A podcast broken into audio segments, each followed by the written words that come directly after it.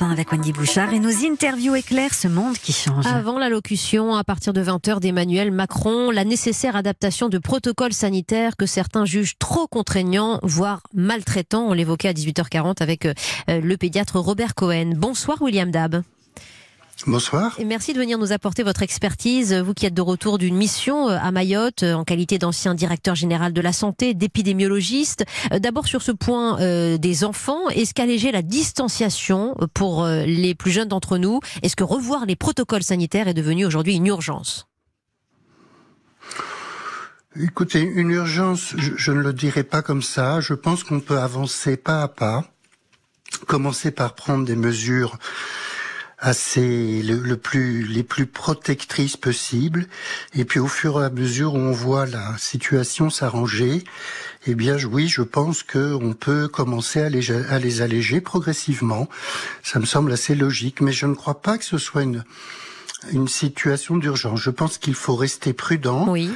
Et euh, il faut évidemment tout faire pour alléger les contraintes. Même si la réalité économique supplante aujourd'hui, euh, pour certains en tout cas, les craintes sanitaires, on a des employeurs qui demandent le retour sur site de, de, de leurs salariés, eux-mêmes bloqués à la maison pour euh, garde d'enfants. Cette réaction en chaîne pose beaucoup de questions entre cet équilibre économique, cette économie réelle et cet équilibre sanitaire, William Dab. Là, on est au cœur de la gestion de crise comme vous la connaissez. Ben oui, tout à fait. Il y a eu... En fait, il y a eu trois grandes contraintes qu'il a fallu essayer de concilier. Il y a une contrainte démocratique avec les élections. Le deuxième tour n'a mm. pas pu avoir lieu. Il y, a, une contrainte économique et il y a eu une contrainte sanitaire.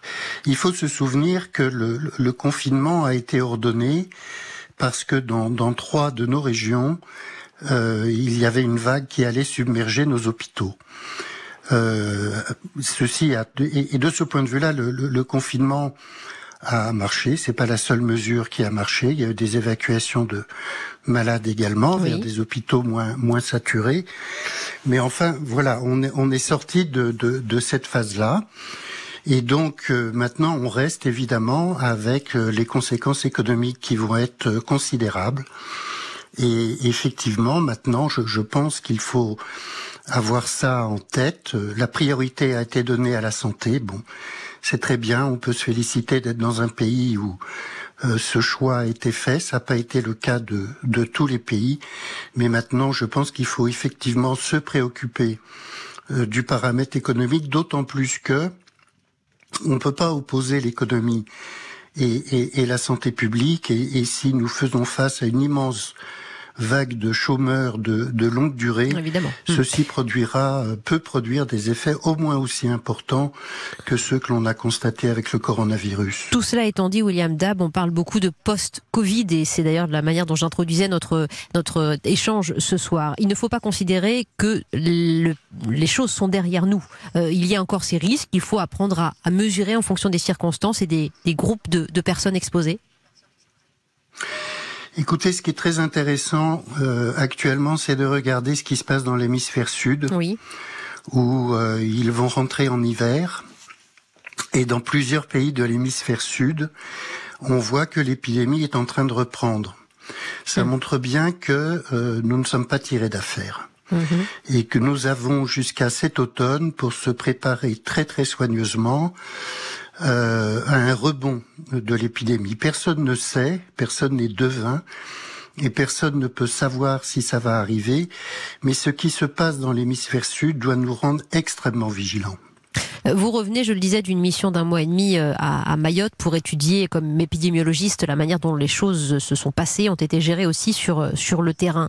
et vous avez constaté là-bas un déficit de compétences de terrain, justement. Est-ce que vous pouvez nous expliquer cela, William Dam Bon, alors Mayotte, c'est un département français qui est quand même très très particulier par sa localisation géographique, par la jeunesse de sa population, 50% de la population à moins de à moins de 20 ans, mhm. mais aussi euh, par une immigration difficile à contrôler avec les Comores, qui fait qu'environ la moitié de, de, de la population et, dans un statut à toute fin pratique quasiment, quasiment clandestin. Les conditions de vie sont, très difficiles. Beaucoup de gens vivent dans des habitats euh, où il y a une densité importante de, de, de, de population. Alors on voit le, le résultat. Le Mayotte est certainement le département français où l'épidémie est le plus active. On a eu jusqu'à présent plus de 2200 cas. Mhm. Quand on rapporte ça à 100 000 habitants, pour vous donner une Évidemment. idée, ça fait 10, 78 cas pour 100 000 habitants, quand en métropole, nous en avons 4,3. Donc la, la- la différence est, est- est très importante. Alors malgré ça, et du fait de la jeunesse de, la population, il y a relativement peu euh, de malades hospitalisés. Il y en a eu euh, environ euh, 350, il y a eu 39 cas qui ont justifié euh, de la de la réanimation et 28 28 décès. D'ailleurs, quand on regarde euh, les tranches d'âge concernées, on voit que les cas ont en moyenne 36 ans, que les hospitalisés ont en moyenne euh, euh, euh, en réanimation ont 53 ans en moyenne et les décédés ont 71 ans en moyenne. On retrouve donc très bien les caractéristiques épidémiologiques de cette de, de, de, de cette maladie. Le, le service de santé des armées est venu renforcer excellemment le seul hôpital de, de, de Mayotte, mais il n'y a pas de il n'y a pas de saturation hospitalière. Donc l'enjeu aujourd'hui, c'est c'est la prévention, c'est de tarir la source. Et euh, pour faire ça sur le terrain actuellement, eh bien, ça se compte sur euh, moins des, des deux doigts, des deux mains. Il y a moins de dix personnes sur le terrain C'est- pour faire de la prévention. Elles font un énorme travail Oui. Absolument, absolument remarquable. Mais elles sont en voie d'épuisement, je l'ai dit On au le ministre, Mhm. et il faut absolument euh, les renforcer. Et ça a été constaté euh, d'ailleurs dès le début de la crise. On a très vite parlé de vaccin, William Dab, euh, avant de parler de prévention, de toutes ces consignes sanitaires auxquelles nous sommes arrivés au bout du compte, mais qui ont mis du temps à venir. Ben oui, mais le vaccin, c'est le Graal. Mhm.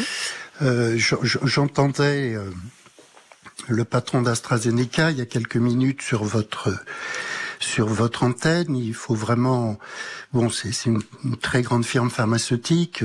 Elle va faire ça très très très sérieusement. C'est une voie extrêmement prometteuse.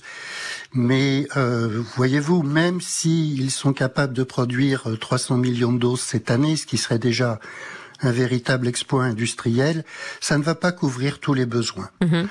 Donc il va nous falloir vivre pendant longtemps, euh, un an, 18 mois peut-être, avec cette menace de virus qui pose pas tellement de problèmes chez les jeunes, mais quand elle touche des personnes fragiles ou des personnes âgées, on pourrait se retrouver face à une nouvelle vague hospitalière qui poserait, qui poserait d'énormes problèmes. Et on verra ce qu'en dira dans quelques instants à partir de 20h Emmanuel Macron sur cette catégorie des personnes vulnérables des plus de 65 ans. Euh, Faudra-t-il les catégoriser davantage, William Dab? En tout cas, merci pour votre éclairage et votre retour d'expérience euh, après cette mission à Mayotte. Merci, c'était un, un engagement euh, que vous avez tenu sur Europe 1 que de revenir nous en parler. Merci beaucoup, William Dab. Je vous en prie. Euh, Justement,